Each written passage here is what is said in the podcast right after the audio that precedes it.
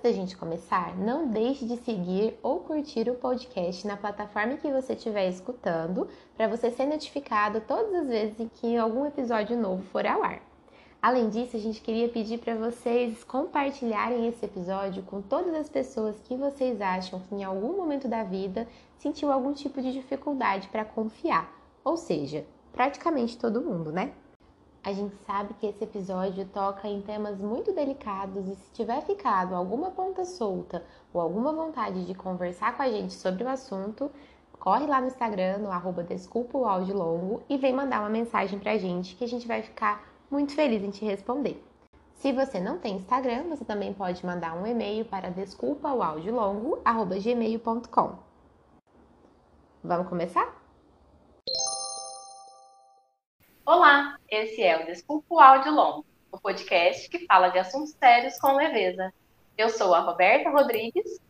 Eu sou a Carolina Martins e o episódio de hoje é Por que é tão difícil confiar?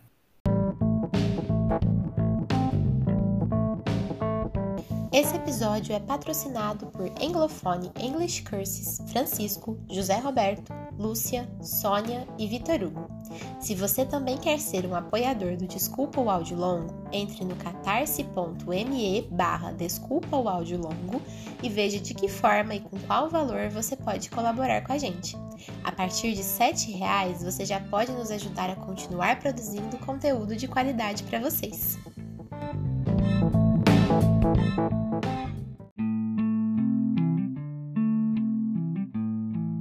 Dizem que confiança é como um cristal. Uma vez quebrado, não é possível ser restaurado. Mas se realmente fosse assim, talvez nossa profissão não existisse. Afinal, se tem algo que fazemos é catar caquinhos e ajudar a colar. Não para negar a quebra, mas para fazer algo com ela. Algo que permita transformar a dor e possibilite criar novas relações, aproveitando das experiências passadas para aprender com elas. Falando assim, pode parecer simples, mas já viu o cristal quebrando? Dá uma trabalheira danada. Talvez por isso seja tão difícil confiar. Mas de que tipos de confiança nós estamos falando? A confiança em um amigo ou em um relacionamento amoroso? Ou a confiança na própria capacidade? Uma confiança está relacionada a outra? Porque para algumas pessoas ou em alguns contextos, confiar fica ainda mais difícil. E de que modo podemos construir ou fortalecer essa virtude? Essas são algumas das perguntas que vamos tentar responder hoje. Vem com a gente? Você viu lá nas inspirações do episódio, amiga, que eu coloquei a música das Chiquititas? Coração é, com buraquinhos? Uhum. Quando estava escrevendo essa introdução, eu lembrei tanto daquela música. Sim, acho que teu coração tem buraquinhos. eu acho que é por conta dessa, dessa coisa de. Não coisa, dessa figura de catar caquinhos e ajudar a colar porque o coração da, da menina da música tá com buraquinhos, né? Uhum. E ela tá pedindo ajuda para colar, para colar não, para preencher os buraquinhos, né? De certa forma, para colar o que ficou quebrado. Ah, é tão bonitinho. E, e, acho que depois a próxima, o próximo trecho fala, né? Juntas poderemos consertar. Sim, sim, exatamente. Ah, é muito lindo. que nostalgia. Aham, uhum, veio lá do passado. Sim. E eu acho que isso também é muito sugestivo do que a gente está falando aqui, né? Falar que isso vem lá do passado, porque é, a confiança, como vários outros assuntos, vem lá dos nossos passados, né? O jeito como a gente estabelece confiança no momento presente, enquanto adultas, tem tudo a ver com o que a gente conseguiu ir construindo em relação à confiança durante a vida toda. E isso é um, um grande assunto nosso aqui hoje, né? E para psicanálise, acho que isso é muito claro, né, que o, o jeito que a gente vai se desenvolver no futuro, na idade adulta, ele está muito intimamente relacionado com como foram os nossos primeiros anos. Não no sentido da psicanálise ser a ciência em que só fala sobre o passado, mas se dá muita importância para esses primeiros anos, para a nossa primeira infância. Porque elas são os anos onde vai determinar. Não, são os anos em que vão é, ser primordiais para o que a gente vai poder estabelecer no futuro. Não determinantes, mas primordiais. Sim, é quando a gente começa a aprender o que é ser gente, né? E essas primeiras impressões e esses primeiros aprendizados são fundamentais. Eu acho que, que você colocou aqui no roteiro uma citação do Freud que eu acho tão legal, porque a gente está falando né, da confiança no, no sentido da, que nasce, né, lá naquele comecinho de vida, quando a gente começa a descobrir o que é ser um ser humano e como isso deságua do nosso trabalho, né, uhum. que é resgatar um pouco dessas primeiras experiências, viver elas, talvez de novo, talvez de novo não, né, de novo, ter como viver elas pela primeira vez com os pacientes, não sei que a gente pega um paciente bebezinho, mas viver essas, essas primeiras experiências de novo com esses pacientes e poder experimentar modos novos. E aí tem uma, uma frase que fala sobre como é fundamental o estabelecimento da confiança nessa passagem do Freud aqui. Se você quiser ler, acho que vale a pena ler ela. É, as informações que uma análise requer serão dadas pelo paciente somente com a condição de que ele tenha uma ligação emocional especial com seu médico. Ele silenciaria tão logo observasse uma só testemunha e percebesse estar alheia a essa relação. Isso porque essas informações dizem respeito àquilo que é mais íntimo em sua vida mental, a tudo aquilo que, como pessoa socialmente independente, deve ocultar de outras pessoas, e, ademais, a tudo que, como personalidade homogênea, não admite a si próprio. Essa é a base, né, de que qualquer relação possa vir a ser estabelecida. É, acho que a gente trabalha com isso, coloquei no roteiro, né? O nosso arroz com feijão é trabalhar vínculos de confiança. Antes de qualquer intervenção que a gente possa fazer, a gente pode vir a fazer, a gente precisa antes estabelecer vínculo. Sim. E aqui, nessa, nessa frase, ele coloca uma coisa importante, né? Que é, se a pessoa descobre que tem uma testemunha alheia à relação, ou seja, né, a, a possibilidade de ter um terceiro ali ouvindo, e não o analista, ou que o analista conte para alguém aquilo que o paciente está falando, coloca muito em xeque toda a confiança que está sendo construída. Acho que dá para a gente fazer uma relação com o que a gente viveu agora no online. Talvez a, a confiança ficou até um pouco mais difícil, porque você não sabe onde que o, o analista está, você não sabe onde o paciente está, isso precisa ser muito cuidado pelos dois. Sim, é verdade. E aí a confiança ficou mais difícil, mas também quando estabelecida, eu acho que ela fica até. É... Acho que ela fica mais posta à prova, talvez essa seja a questão. Porque por ser posta à prova, ela fica mais difícil de ser construída, mas quando é construída, parece que aí existe uma entrega muito grande. Exige uma entrega muito grande.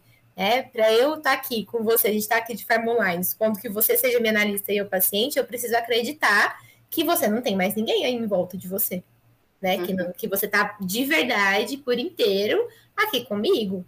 E se eu não consigo confiar nisso, eu não consigo falar as coisas que me são mais íntimas e que eu não consigo levar para outras pessoas, ou principalmente como o Freud coloca nessa passagem, né? Não consigo admitir para mim mesma, como eu vou admitir para alguém que eu não consigo confiar? E aí eu acho que é uma, é, é uma confiança até mais ampla, não só confiar de que a pessoa é, tá ali, tá sozinha, né, tá cuidando dessa questão do sigilo, mas confiar que a pessoa dá conta de escutar o que eu tô falando, sem, sem fugir ou sem me atacar, ela dá conta de pensar comigo aquilo, confiar que existe alguém ali de, realmente disponível. Nosso trabalho se baseia nisso, mas como você estava dizendo, isso vale para qualquer tipo de relação de intimidade, né? Qualquer relação que envolva um grau certo, né? Não certo, certo é uma palavra ruim. Um grau mínimo de intimidade vai demandar que aquelas pessoas confiem umas nas outras, pelo menos em alguns sentidos, porque senão vai existir ali uma forçação de algo que vai gerar muito sofrimento. E é tão ruim, né? Quando a gente percebe que tá forçando ou que alguém tá forçando com a gente. Sim, muito. Muito mesmo. Mas o que, que é, né, confiança, então? Eu, eu, coloquei no roteiro uma frase que eu gostei muito de um estudo que eu li da Ângela Maria Moraes, é, que ela fez um trabalho sobre contato, elos de ligação e vínculo. gostei do jeito que ela define. Ela fala que a confiança é um crédito que damos ao outro se julgarmos que este outro é digno dela, e se houver esse recurso em nós, cujo modelo remete às primeiras experiências que o bebê teve com o seio e a mãe. Uhum. Eu acho que antes da gente cair no bebê com o seio e a mãe, que eu acho que a gente tem muita coisa para falar sobre isso, eu, eu queria comentar sobre essa primeira parte da definição, uhum. que é muito boa, porque é, já é uma, uma relação dual né? E tem que ter dos dois lados. Então, para eu conseguir confiar, o outro precisa me inspirar confiança. Se o outro não me inspira confiança, a chance de eu confiar é bem pequena, né? Mas precisa existir um recurso capaz de confiar em mim. Porque senão o outro pode ser uma rocha estável e super segura que eu não vou confiar nela. É, é, é, eu acho isso muito interessante, assim, entender que confiança, então, é uma coisa que demanda de uma relação, de pelo menos duas pessoas. Exato. Acho que também amplia aquela noção de, bom, é... a questão é ambiental ou a questão é constitucional? Às vezes a gente se pega, né, nessas dúvidas, assim, o que, que vem primeiro, é uma coisa ou outra? Sim. E acho que você está pondo que nesse caso é uma inter-relação entre as duas coisas. E que quanto mais a gente tem um ambiente em que a gente perceba que a gente pode confiar, maior também costuma ser a nossa confiança nos nossos próprios recursos. Sim. O Gilberto Safra, naquele livro lá, A Face Estética do Self, ele fala sobre, num dos capítulos lá que ele fala sobre o self e o mundo, sobre é, esse paradoxo, sabe? De que nós somos seres paradoxais, nós somos seres que são ao mesmo tempo sozinhos, individuais e culturais, coletivos. Nós somos as duas coisas ao mesmo tempo. E aí, você poder ter né, essa noção, isso que a gente está conversando aqui agora, acho que reforça um pouco dessa compreensão. A gente não tem que falar só, sabe assim, que a gente é veio primeiro, isso é constitutivo, ou isso é ambiental, mas é só seu. Sabe essa coisa? É, é, tudo junto ao mesmo tempo. E talvez seja por isso que seja tão difícil falar de questões tão humanas porque não dá para falar sobre nossos grandes referenciais de sentimento mesmo, sem pensar em como a cultura lida com isso, sem pensar em como a gente aprende isso vendo a nossa família a vida toda, não só quando bebê, mas o tempo todo, sem falar sobre como a gente tem vivido isso em termos sociais também, assim, de, de parece que a gente está sempre com medo de acontecer alguma coisa, e isso é muito coletivo, né? Essa coisa da segurança pública, né? De, de violência, de passe passe da perna, de ser pego em, em, algum tipo de trote ou em algum tipo de, de como chama? Essas coisas de que às vezes tem por telefone. Golpe em algum tipo de golpe, e a gente fica sabendo disso. É, esse tipo de coisa também tá ligado. Então, nós somos seres que, que, são, nós somos ao mesmo tempo individuais, temos todas essas questões constitutivas, estamos inseridos dentro de uma cultura e tudo junto, né? Aquele famoso junto e misturado. Sim, sim. Mas enfim, o que, que, que, a gente quer dizer com bebê? Já que a gente gosta tanto de falar disso, né, aqui nesse podcast, o que, que a gente quer dizer com isso? Quer começar? Bom, se a gente estava falando, né, que a gente precisa é, voltar nas nossas primeiras experiências, acho que não tem como a gente não falar do bebê, né? Agora, que, que história é essa do seio? Talvez uhum. isso que não fique tão claro, mas acho que a gente já falou algumas vezes aqui, né, que quando o bebê nasce, ele inicialmente, ele não, a gente enquanto bebê, muito pequenininho, a gente não percebe o outro como outro o outro, então no caso principalmente a mãe, mas a mãe ainda também não podendo ser vista como uma outra pessoa, então o seio, que é a relação que a criança tem, é para se, se nutrir, né? Ela mama na mãe. É, então esse grande outro, essa grande figura que se apresenta vai se apresentando como outro, inicialmente é visto como uma extensão do próprio bebê. Então, precisa inicialmente ter, aqui a gente está falando seio, então uma mãe, mas não precisa necessariamente ser o seio, não necessariamente ser a mãe, mas ter alguém inicialmente em que a gente sente que a gente pode confiar. Confiar para quê? para é, satisfazer as nossas necessidades vitais, básicas, e vão dar base ali para a gente poder existir e continuar existindo. Esse é um, é um começo. Sim, tá falando sobre isso, né, do, do, bebê não conseguir identificar a mãe como uma outra pessoa, que isso é uma coisa adquirida. Tem uma frase do Winnicott que fala, né, não existe essa coisa chamada bebê, que ele, né, tá provocando as pessoas. Mas é verdade, para o bebê não existe um bebê. Isso do bebê é pequenininho que a gente está falando ali nos primeiros meses e semanas de vida, não existe um, ele não se identifica como um bebê. É até mais pra frente isso, né? Que eu tô falando da identidade. Ele não se vê como um bebê. Ele, se, ele não se vê. Essa é a questão. Existe tudo ali, tudo junto e misturado de novo. Né? Existe cuidador e bebê ao mesmo tempo. E, e eu vi uma tirinha esses dias para trás que ela era assim. Aí tinha uma mãe amamentando, né? Como eu me vejo. E aí, toda descabelada, com as olheiras maiores do mundo, com a cara de morta, assim, dando mamar pro neném como a minha família me vê. Aí tem aquela cheia de flores, assim, aquela coisa linda da amamentação aqui, que a gente, né, imagina, idealiza e sente vendo o outro, de fato, né? Essa coisa super bonita da maternidade e tal. Como o bebê me vê. E, em vez do rosto, era um seio enorme. Achei aquilo muito bom. É isso? Sim, é isso. E aí isso vai, vai, vai se ampliando, né? Depois deixa de ser só o seio, ou só essa cuidadora ou cuidador principal, e começa a poder também ter os cuidados de outras pessoas, dos terceiros, que vão podendo entrar, que são também tão importantes quanto. Uhum. E, que, que, cuidam da mãe, né? Que, que é essa lógica, né? Existe um bebê, existe uma mãe ou qualquer primeiro cuidador ali, com quem esse bebê se liga diretamente, existe uma outra pessoa que, que está ali junto, existe toda uma rede de pessoas que vão ali, né, possibilitando o cuidado umas das outras. Mas a gente só consegue cuidar quando a gente também foi cuidado, isso é uma coisa importante. E aí, é, a, a, lógica aí é que, como o bebê só vê tudo ali acontecendo, ele acha que ele é o grande criador daquilo. Né? Ele é que tá fazendo. Tô com fome, chorei, apareceu o peito com leite.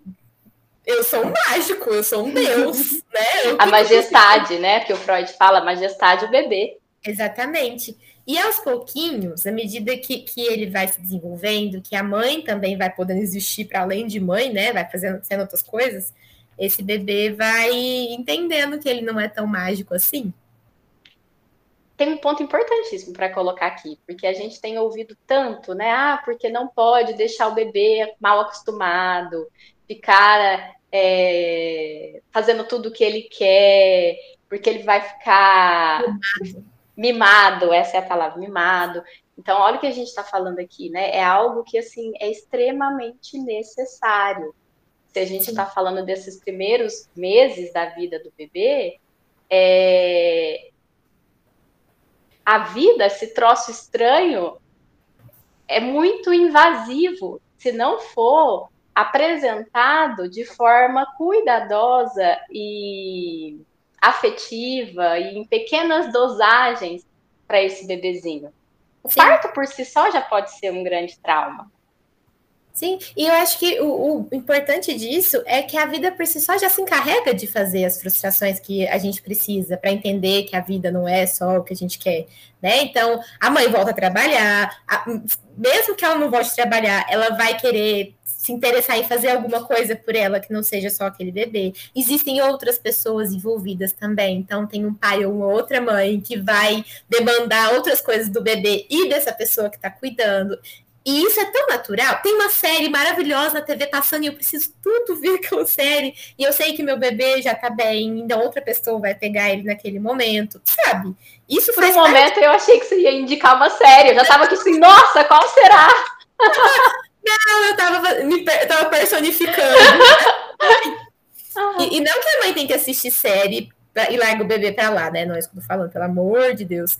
Eu tô falando que as demandas da vida por si só já mostram isso, quando a gente tá vivendo uma vida saudável nesse sentido. Então, não precisa forçar o bebê, deixar o bebê chorando de propósito, porque ele tem que entender que não é no tempo dele. Não, no começo da vida tem que ser no tempo dele. É assim que ele vai conseguir crescer e se tornar um adulto capaz de criar. É assim que ele, né, essa primeira ilusão é quando ele cria o mundo pela primeira vez. E é por ter algum tipo de registro de criação de mundo é que a gente cria outras coisas depois. Né? Cria solução para os problemas, cria é, coisas novas na cozinha, e não só esse tipo de criatividade bonita da arte, mas de, de se expressar no mundo. Então, isso é um começo de confiança, né? De que tudo bem, o mundo é falho, né? não consegue, não consigo criar tudo que eu quero, não sou tão mágico assim, não sou tão onipotente, mas eu confio que quando eu tiver fome, alguém vai aparecer com comida. Quando eu estiver me sentindo completamente solto no mundo, vai aparecer alguém e vai me pôr no colo. Né? Essa é uma confiança básica que o Winnicott fala, essa confiança básica no ambiente, que existe alguém ali por mim e que se ela vai sendo feita de forma suficientemente boa, ou seja, com falhas, com faltas, porque nós não somos máquinas, então toda mãe, todo pai vai falhar na hora de cuidar de bebê, natural, normal. E se vai tendo esse suficientemente bom, né? Voltando ao que eu estava dizendo, é, essa criança vai progressivamente podendo ela mesma experimentar fazer o que antes outro precisou fazer por ela.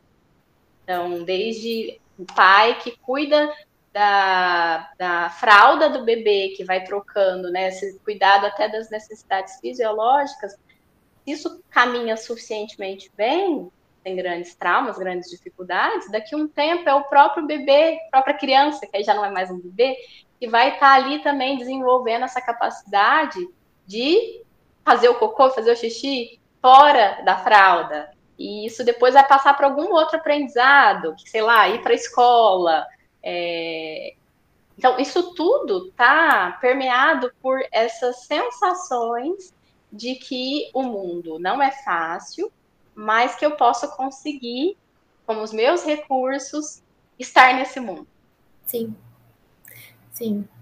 E para isso, eu preciso de algo que seja estável, algo que seja previsível, né? A grande batalha do Winnicott é pela previsibilidade do ambiente. Então, esse suficientemente bom que você está dizendo é algo desse lugar, de, de ser previsível, né? De ser, então, aquela pessoa ou aquelas pessoas são as mesmas pessoas que, com quem eu me dou com mais frequência, tem o mesmo cheiro, tem horários parecidos, essa coisa que se fala tanto sobre a rotina do bebê também, entra um pouco aí. Não precisa ser uma coisa absurda, mas existe uma necessidade de que a coisa seja previsível, de que a coisa seja. É, acho que estável. Previsível é uma palavra muito boa, não estou nem conseguindo achar um, um sinônimo para ela. É, para que esse bebê possa, primeiro, confiar que ele pode criar um mundo, então, né, confiar na própria capacidade, nos próprios recursos, como você disse, e confiar no outro. Porque aí vem uma outra fase mais para frente, aí quando ele já está criança, que é o que o Ferenzi chama de fase mágica ou projetiva do princípio de realidade, do sentido de realidade, uma coisa assim. E, e ele fala que nessa fase a criança tá, já está desiludida da própria onipotência e coloca isso, essa onipotência, nas pessoas mais próximas que parecem ser ali donas de um poder absoluto, que são normalmente os pais, né? E, e é importante também que isso aconteça, para ela ir aos pouquinhos desapegando disso, e aos pouquinhos, à medida que ela vai vendo que esses pais também são falhos, que esses pais são pessoas muito parecidas com ela, é, nesse sentido, né, de ser um uhum. ser humano, aí ela vai desiludindo da ideia de que a onipotência existe, quando ela consegue fazer isso, porque a gente tem registros e registros de vários adultos que não fizeram isso na adolescência de alguma forma, ou que isso aconteceu de um jeito tão, mas tão traumático de que não, meus pais, né, ou os, meus cuidadores são, não dão, não dão conta, eles não são essas pessoas. Que aí elas precisam projetar em outras pessoas, em outros lugares, e o nome disso, no final das contas, é fanatismo. É uma mistura de grande insegurança com idealização. Sim. E é, e é uma fixação nesse lugar de que eu, precisa existir uma onipotência para a vida funcionar. E aí eu não estou falando da fé religiosa, existe uma fé religiosa que não é fanática. É, a gente não é fanatismo só com religião, a gente é fanatismo com esporte, a gente é fanatismo com político, que é o que a gente mais tem visto ultimamente. E, e isso tem uma origem primitiva também. A gente pode ficar fanático com a psicanálise também. Exatamente. O Freud no lugar de Deus, uhum. os outros no lugar de santos. Uhum. Sim. Pode. Achar que só... que você está falando é o uso que se faz de algo, né? Sim. E a impossibilidade de, de entender que as coisas não são todas derivadas de um único poder absoluto que manda na minha vida. Porque isso também tem um quê de. Então, porque a hora que é criança, vamos ver se eu, se eu consigo achar um, um jeito melhor de explicar isso. A hora que a criança entende que os pais não vão dar conta, que ela já está virando adolescente, porque isso é a grande questão da adolescência, né? Tirar os pais do lugar de super-herói, tanto isso é sofrido, e tanto que isso uhum. gera muitas farpas trocadas para todos os lados. Mas a hora que a pessoa faz isso, tira os pais desse lugar, é, ela pega de volta a responsabilidade pela própria vida, mas não de um jeito onipotente, quando isso acontece de uma forma saudável né? E aí, a hora que eu coloco numa, na psicanálise, então, talvez seja mais fácil de falar do que se a gente entrar muito no campo da política. Mas a hora que eu falo que psicanálise é essa coisa perfeita, maravilhosa, que é a solução da vida de todas as pessoas, eu tô no, no mesmo lugar. Eu só não tô falando que é meu pai e minha mãe, porque eu já entendi que eles não são, mas alguém tem que ser, e no meu caso aqui, então, vai ser a psicanálise, todo mundo tem que fazer psicanálise, e é só psicanálise assim, assim, assado, porque dentro do fanatismo existem muitos dogmas rígidos, né? Uhum. Então é só a psicanálise desse jeito que funciona para todo mundo e é isso que você tem que fazer, nada mais que isso, é, é, nada menos que isso importa e nada mais que isso, nada diferente disso vai funcionar. E isso gera uma vida muito presa. É, e é um caminho certeiro para frustração também, né? Porque ninguém consegue ser tão perfeito assim e uhum. dar conta de tudo, assim, Psicanálise pode dar conta de um tanto de coisa, uma outra abordagem teórica pode dar conta de uma outra coisa, é, e não só a psicologia dá conta de todas as outras, a todas as coisas que nos incomoda, e aí tem a espiritualidade, e aí tem outras coisas que cada um vai descobrir para si, a arte. É, a gente pode investir de uma forma é, diversificada, né, investir nossa energia em vários é, lugares, a gente tem mais chance de estar tá na realidade e de nos relacionar com essa realidade também, né? Como se a gente estivesse correndo menos riscos. Porque se a gente coloca, quando eu falei diversificar, eu pensei de investimento financeiro mesmo. Se a gente investe tudo numa coisa só, nossas apostas estão todas lá e todo o nosso risco também. Agora, se a gente pode ir diversificando isso, a gente pode é, ter, inclusive, uma vida mais rica, né? mais diversa, olhando todos os elementos que tem e podendo se relacionar com eles de forma a nos colocar também. Sim, de forma pessoal. É. Nossa, muito, muito boa analogia com os investimentos, inclusive, porque é justamente isso. Não vai ter um investimento super bom, seguro e, e, e uma coisa mais rentável do mundo, em que eu vou pôr todo o meu dinheiro ali e eu vou ser super rica daqui, sei lá, cinco anos, que é rápido ainda, né? Isso não existe. Uhum. E eu uhum. acho que, onde isso converge, né? É claro que para quem entende mais de psicanálise sabe que a gente não saiu do tema confiança, mas talvez para as pessoas que ainda né, que não estudam psicanálise estão que ouvindo a gente, onde isso converge para a confiança é no fato de que pensar isso é pensar então uma confiança possível. É, eu vou confiar, eu posso confiar na psicanálise. Eu não preciso que o Freud seja dono da, senhor dono da razão e saiba tudo e tenha dado conta de tudo, e o Winnicott também, que é ultimamente acho que ando lendo bem mais o Winnicott que Freud, para ser muito sincero, né? Que o Winnicott é o autor da minha vida e ele é perfeito e nunca errou, fado sensato.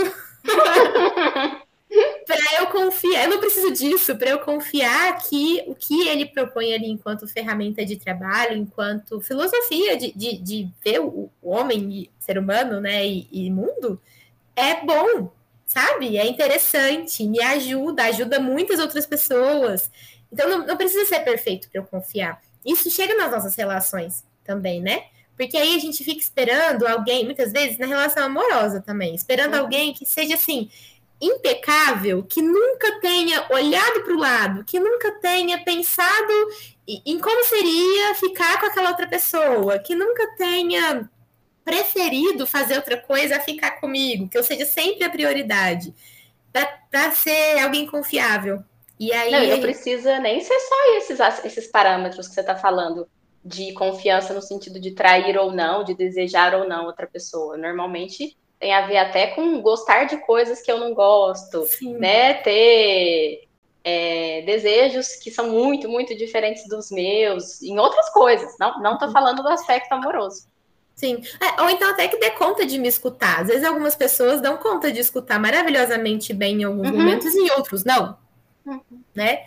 E, e aí, se eu for procurar alguém que nunca vai errar mesmo, eu não vou encontrar ninguém, não vou conseguir confiar em ninguém.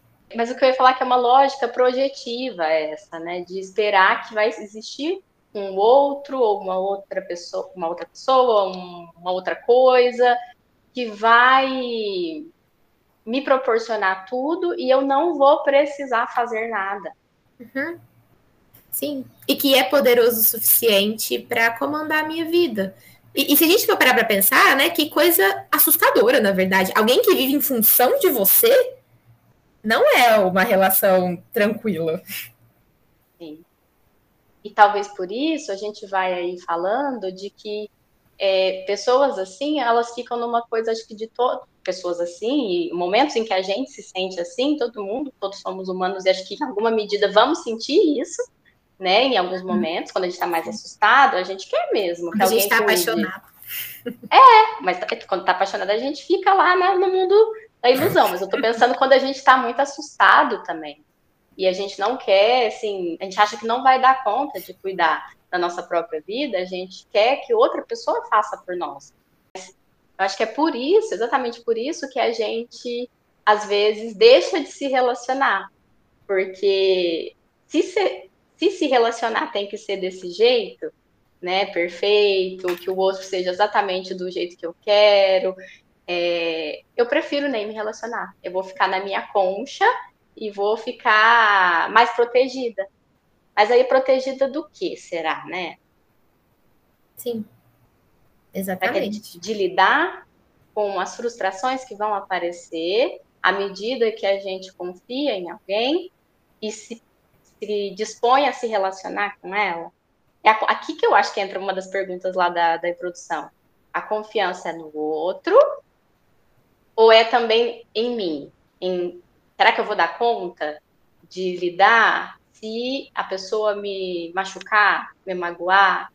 O que eu vou fazer com isso? Eu vou desintegrar ou eu vou conseguir, sei lá, às vezes brigar, às vezes ficar triste, às vezes pensar, conversar, porque também não é porque alguém machucou a gente que a gente não pode é, rever a situação até pensando em casos de traição, quantas pessoas que decidem ficar com alguém mesmo depois de uma traição.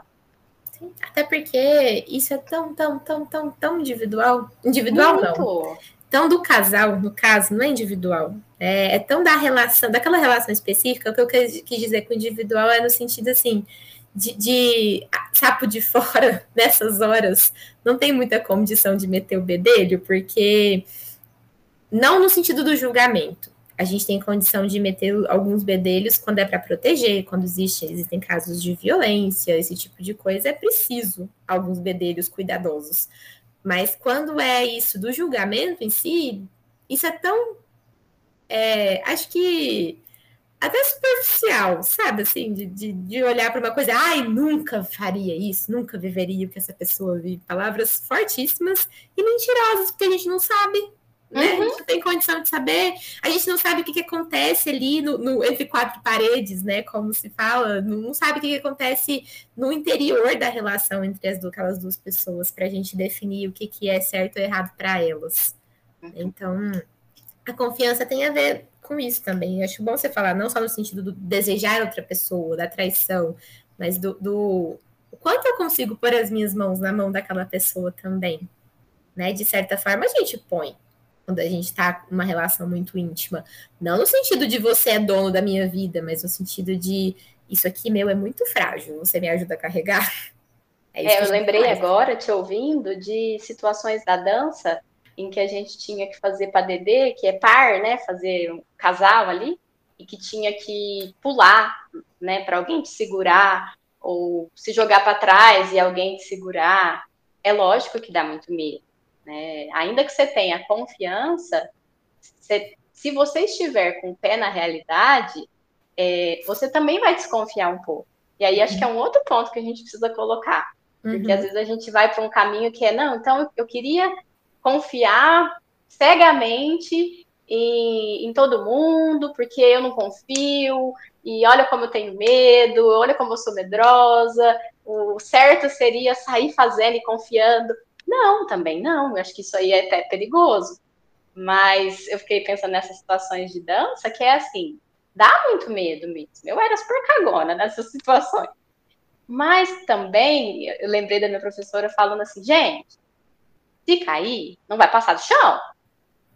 Lógico que nesses casos de padedês que não eram nada tão grave, porque agora eu lembrei de uma das meninas que uma vez caiu e quebrou o braço.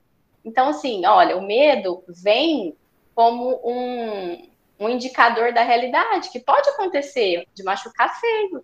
Sim, sim, e a gente a gente está sujeito a isso.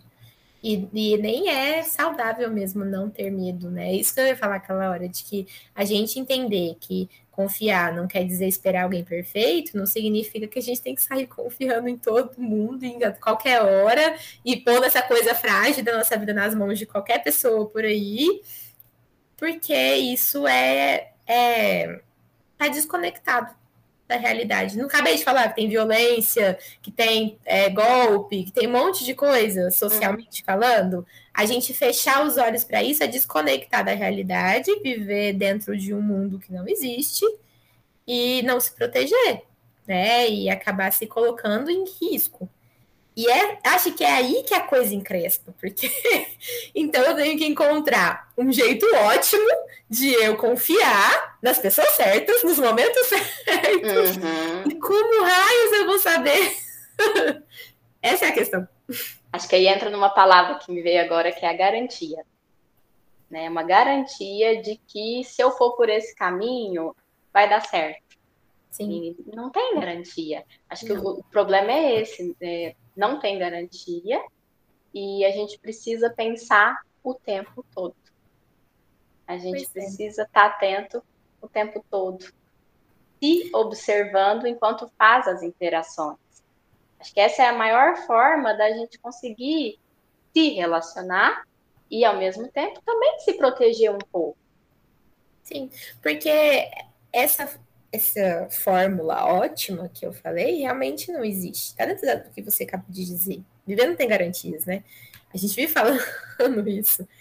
Mas a gente tem condição de reconhecer aquilo que a gente já teve. E aí que a gente volta para a importância de, de, dos pais estarem serem cuidadosos em relação a tudo isso com o bebê, né? Na constituição de um ser humano que, que vai dar conta no futuro de pensar isso. Se eu já tive algo que me remete à confiança, alguma estabilidade, se eu já consegui confiar que alguém ou algum ambiente, ambiente não no sentido físico, né? No sentido complexo, igual o Nico te propõe, de, de que inclui as pessoas, as coisas, a, a circunstância em que eu estou inserido. Se eu consigo confiar naquilo, eu tenho registro de que o mundo pode ser confiável. E aí talvez eu tenha um pouquinho mais de força, energia para testar, para experimentar. Eu não preciso colocar todas as minhas coisas frágeis de uma vez na mão de alguém. As coisas não são assim, elas são um processo, né? Vai devagarzinho. E eu acho maravilhoso que é justamente isso que a gente faz dentro da, da sessão de análise.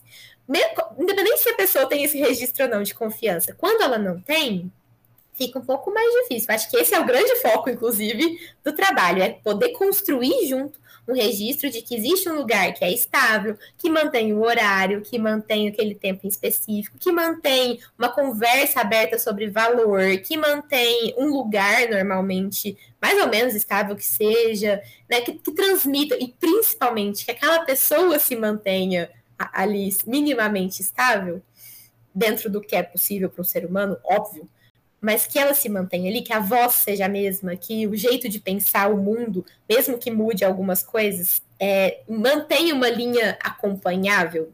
Fala que, do analista, né? Sim, do analista, sim. Que, se aquela pessoa se mantém dessa forma, eu consigo transmitir para o outro, né? Eu, enquanto analista, consigo transmitir para o outro que existe segurança no mundo, que existe relações de confiança no mundo. E a partir daí, essa pessoa que é o paciente pode arriscar experimentar um pouquinho aqui, experimentar um pouquinho de lá. É assim que a análise funciona nesse sentido, né? Ó, revelando os grandes segredos da análise.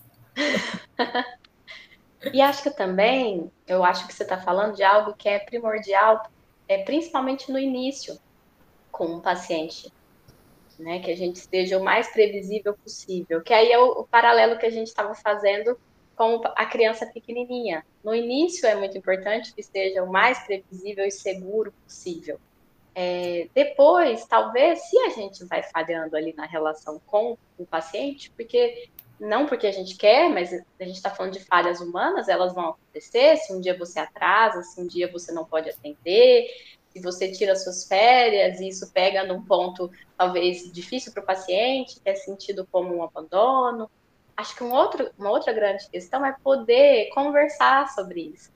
Então, às vezes, vai até acontecer falhas ali na análise que o paciente vai sentir muito semelhantes com alguma falha que ele já teve na vida dele. Que é até, esse é o nosso material de trabalho mais rico, que é o que a gente chama de transferência. São as coisas que o paciente viveu e ele transfere para a figura do analista. Né? E não só para o analista, provavelmente na vida dele com outras pessoas, mas é na análise que ele vai ter condições de conversar sobre isso. E isso pode ser também uma grande descoberta. Que as falhas, a gente pode passar por elas, que a gente pode fazer alguma coisa com elas, que a gente pode, de vez em quando, ter um pouco mais de tolerância com a falha, não só do analista, mas a própria, porque alguém que é muito rígido com a falha do outro, muito provavelmente vai estar tá aí percebendo que é muito rígido com si mesmo. É o jeito que sabe se relacionar. Exatamente. E o tanto que, que a gente fica mais leve quando a gente consegue ser um pouquinho menos rígido, ou consegue falar sobre as falhas, que, que alguma rigidez se mantenha, então, mas eu posso conversar com, sobre isso, como você está dizendo, as coisas vão ficando menos, é, menos acumuladas, né? Eu posso expressar minha raiva, eu posso pensar por que, que aquilo me deixou com raiva, em que calo que aquilo me toca. E isso vale para qualquer tipo de relação de intimidade também. Se o outro falha comigo e eu tenho condição de falar para ele que aquilo foi uma falha, que aquilo me machucou, eu estou abrindo espaço para esse outro, caso ele consiga, também, também conversar comigo sobre aquilo. Não para ele se justificar necessariamente. E isso é uma coisa, né? Às vezes a gente se vê numa urgência de se justificar, de falar, não, mas isso aconteceu por causa disso. E a gente faz isso, sim. Né? E às vezes precisa também, né? Mas não, não é essa a coisa mais importante. A coisa mais importante ali é poder reconhecer que aquilo existe, que a gente pode, mesmo assim, apesar, ou justamente por isso, fazer uma coisa muito boa e verdadeira junto. Eu acho que isso é, é a confiança possível em qualquer tipo de relação, seja ela num namoro, num casamento, numa amizade, na pessoa da sua família, no analista, em qualquer situação né, é reconhecer que eu estou sujeito a riscos, eu posso sofrer, o outro, eu posso fazer o outro sofrer também, mas é, tudo bem, se, tudo bem assim. Eu não vou poder confiar que tudo vai dar certo o tempo inteiro. As coisas não dão certo o tempo inteiro. Mas eu posso confiar que eu tenho mínimos recursos para dar conta de suportar e sobreviver aquilo quando aquilo acontecer. Ou pelo menos eu posso confiar que eu posso pedir ajuda para alguém. E eu acho que essa confiança é uma confiança muito possível, sabe? Se tudo isso converge para esse lugar, se a gente pode falar das falhas, se a gente pode fazer todas essas mil coisas que a gente falou aqui, é aí que, que existe uma confiança. É, uma confiança real. pautada, isso, no princípio de realidade, uma confiança real. Mas eu estava te ouvindo, né, e pensando assim, ó, é isso tudo, só isso tudo. E aí eu acho que talvez tudo isso que a gente foi falando, que você foi, acho que agora completando aí com as, ideias que você trouxe, responde a pergunta assim: por que é tão difícil confiar? Porque é um baita processão. Uhum. Olha o tanto de coisa que a gente tem que se sujeitar. Por outro lado, o, o Freud, no, no texto do narcisismo, ele coloca uma frase lindíssima. Ele fala assim que é preciso amar para não adoecer. Estamos destinados a cair doentes se, em consequência da frustração, formos incapazes de amar. Então, embora seja todo esse processão, não se relacionar também é, é complicado em outra medida. Sim.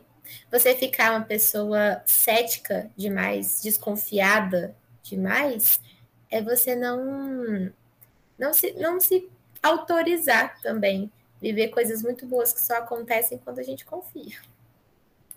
Uhum. E isso não quer dizer, é, quando a gente fala assim, né, de não se relacionar, talvez pode dar a sensação de um ermitão, uma pessoa que está afastada de tudo. E não é isso, né? Às vezes a gente pode estar cercado de pessoas, se relacionando, convivendo socialmente e se sentir extremamente sozinho e sem confiança naquelas pessoas que estão ao nosso redor. Exatamente. É muito comum. A uhum. gente trabalha na clínica, ouve muito, né? Pacientes dizendo, nossa, isso que eu tô te contando é a primeira vez que eu conto para alguém. E olha que eu tenho pessoas ao meu lado, mas eu não, não confio de dizer. Sim. E aí implica em, em, duas confianças, né? Na confiança de que eu, o outro tá, pode me ouvir e na confiança de que eu consigo me escutar falando isso em voz alta. Também tem um pouco disso. Mas eu acho que é importante para a gente lembrar que, que é, se relacionar mesmo não é só ter pessoas por perto, é estar tá disponível para construir intimidade. Né? E isso nunca vem de um jeito simples e superficial, né? Uhum. E acho que é normal, né? Todo mundo, em alguma medida, é, utiliza, né? Dessas proteções. A gente não está aberto o tempo todo. Não. Acho que é disso que a gente está falando aqui hoje, né? Dessa, desse interjogo entre se abrir se fechar para algumas coisas, mas não precisar desconfiar de tudo e aí se abrir mais um pouquinho para outras e descobrir que alguma coisa é boa para mim, outra coisa não é tão boa para mim, de conseguir me relacionar, você colocou isso no roteiro, com uma pessoa extremamente fofoqueira, sem precisar colocar todas as minhas coisas mais íntimas nas mãos dela, então, mas que eu não preciso crucificar. A gente precisa crucificar as pessoas, essa é a questão né? A gente precisa pensar o que, que faz sentido para nossa vida. Que é uma coisa dificílima de fazer, que a gente faz a vida inteira. Sim. Essa ideia, né, da fofoqueira e é, é, é poder também perceber que ninguém é tudo. É, talvez dê para distribuir, assim, uma pessoa extremamente fofoqueira, mas é uma pessoa que você gosta. Se você puder separar, né, as coisas, dá para conviver. Talvez não dê para ficar contando as coisas da sua vida. Você tá vendo que ela conta as coisas da vida das outras pessoas para você. A gente pode se abrir é, mais com quem a gente escolhe. A gente. É... Por isso que eu acho que entra naquele negócio que é a gente tem que estar tá sempre pensando. Não dá para parar de pensar. Sim. E a gente para mesmo assim, às vezes, né? Para. Opa, é o que a gente mais faz. É. Mas tudo bem, eu acho que o nosso trabalho na, na clínica é muito de. É o depois. A gente vai perceber muitas das coisas no depois. Então, o que dá muita raiva, porque a gente gostaria de perceber na hora, mas normalmente a gente aprende as coisas a depois. É podendo, depois do que aconteceu, falar: nossa, eu acho que aquele dia eu falei demais, assim, na hora eu até falei, mas depois no dia seguinte, eu já fiz, falei tanto de análise, aí no dia seguinte eu fiquei me sentindo tão exposta, me senti mal, invadida, e acho que perceber que a gente pode se cuidar para numa próxima situação a gente se sentir menos invadido é muito bom. Sim, sim. Tá tudo bem a gente só perceber depois mesmo. É depois que a gente constrói a maior parte dos significados, ou que a gente se dá conta deles. Tem como fazer é. isso no durante, não. É no depois e no antes. No durante, que é o tempo todo também, né? Olha a conversa filosófica essa. No Muito. Durante, no durante, a gente está só vivendo. Eu acho que a gente pode E para nossa caixa de Pandora, né? Bora para a caixa de Pandora, então. O que, que você tem para gente hoje, Carol? Eu queria indicar um livro que chama O Apanhador no Campo de Centeio, do Selinger. Acho que é Selinger que fala o, nome, o sobrenome dele. É um livro super famoso, mais antigo, mas eu acho ele meio atemporal. Eu li ele no ano passado e ele foi dado de presente por uma amiga minha, muito querida. E ele é muito, muito, muito bom, porque é, você acompanha um períodozinho da vida de um adolescente e todas as mil coisas que ele pensa e sente, e experimenta e cai no campo dessa questão da confiança. Né, tanto do, do, que ele sente que ele faz pelo outro, quanto do que ele sente que o outro faz por e com ele. Né? E essa coisa que eu comentei sobre como na adolescência a gente está justamente pondo em xeque né, quão potentes e capazes e sabedores de tudo nossos pais são. Então, ele é um adolescente que está vivendo justamente isso, e, e, por mais que algumas coisas sejam um pouquinho diferentes, porque ele né, é um adolescente dos Estados Unidos, porque faz muito tempo que esse livro foi escrito, outras coisas são tão atemporais que eu acho que, que vale muito a pena a gente ler esse livro depois de adulto. Eu não sei, não sei como seria a experiência de ter lido ele enquanto adolescente, mas enquanto adulta ele é ele me marcou, me tocou muito. Até em relação ao meu trabalho, sabe assim, o que, que a gente faz enquanto psicólogos? Ele fala sobre é, apanhar as pessoas no campo de centeio, ajudar elas a não se não pular dali para o abismo. É, é, muito bonito. Vale muito a pena é, ler esse livro. Fica a minha indicação. Deu vontade de ler. Depois eu te empresto. A gente precisa fazer essas trocas dos livros. Precisa. e você, amiga, o que, que você indica? Eu lembrei agora, não ia indicar ele não, mas só acho que eu vou indicar ele rapidinho, você também gosta desse filme. Te ouvindo, eu lembrei do filme Os Intocáveis. Ah, ele é muito maravilhoso! O, o francês. O filme francês. O francês. Que mostra de uma relação de confiança ali, né? Também. Muito, muito, muito, muito. Fica aí a dica, gente. Esse filme é lindíssimo, lindíssimo, vale muito a pena e mostra a relação íntima que pode se criar, né, entre uma pessoa que está ali numa função trabalho, né, e, e que passa a ser amigo, passa a ser alguém importantíssimo na vida um do outro. Eu vou indicar um filme, segunda indicação, né, o filme Abe. Já assistiu? Não. É, eu fiquei sabendo há pouco dia, poucos dias dele. Ele está na Netflix e é um filme brasileiro mas é uma mistura, assim, mostra várias culturas, tem artistas de todos os lados. Tem, o filme é gravado em Nova York e um dos personagens é feito pelo seu Jorge, então também tá cheio de música brasileira. E o outro personagem principal é o Will do Stranger Things. Uhum. Não lembro agora o nome do ator, mas uhum. conta a história dele, né? Desse adolescente que vive numa família tá cheio de conflitos por conta de religião. Então, a mãe é judia e o pai, a família do pai, é israelense, e eles ficam ali numa questão de, do, do judaísmo e do, de ser muçulmano, o outro lado da família, e esse menino vai ficando ali no meio de uma briga com essa família, para todo lado, ele vai se sentindo, acho que, despedaçado, e vai mostrando como que ele vai confiando em alguns recursos dele para estabelecer relações diante dessa família tão cheia de conflitos, cheia de dificuldades. Ele vai encontrando um caminho dele próprio, de um jeito que eu não vou falar aqui para não perder a graça, para poder se poder estabelecer relações. Acho legal porque a gente estava falando isso tudo, né? E às vezes a gente não tem esse início suficientemente bom, a maior parte das pessoas não tem ou tem, mas não é suficiente, né? Uhum. A gente vai ver depois, assim, no desenrolar da vida. Acontece e outras coisas. É, e aí vai mostrando, assim, ele podendo contar com recursos que ele vai criando, a partir até das frustrações que ele tem com essa família. Então é um filme aí bem gostosinho, bem é desses de assistir tipo, num domingo à tarde, assim, muito gostoso. Que delícia. Fiquei com vontade de ver. Eu acho que, que esse a gente abriu um monte de, de coisas assim com esse assunto, né? Que a confiança esbarra em todas as nossas relações quando a gente está uhum. falando de confiança. E, e, eu achei lindíssimo, assim, você indicar uma coisa que é, que envolve um início que não é tão bom assim e que a pessoa consegue desenvolver a partir de outras relações, ou das mesmas relações, mas de outro jeito, e das próprias condições, um jeito de, de viver, né? De criar um jeito novo de ser e estar no mundo.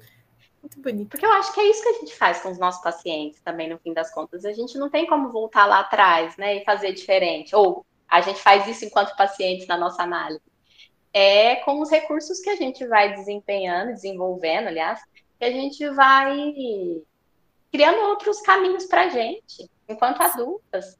Sim. E a gente pode fazer isso fora da análise também. Sim. Cada um constrói um caminho próprio, né? Sim. Ou, se, ou, ou sessão, ó, ato falho. o episódio que rende esse. Mas finalizamos por aqui, né? Por hoje. Até, Até a próxima.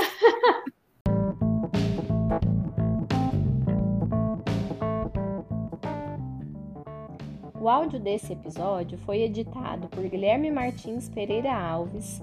O roteiro é de Roberta Rodrigues de Almeida. A revisão de roteiro é de Carolina Martins Pereira Alves.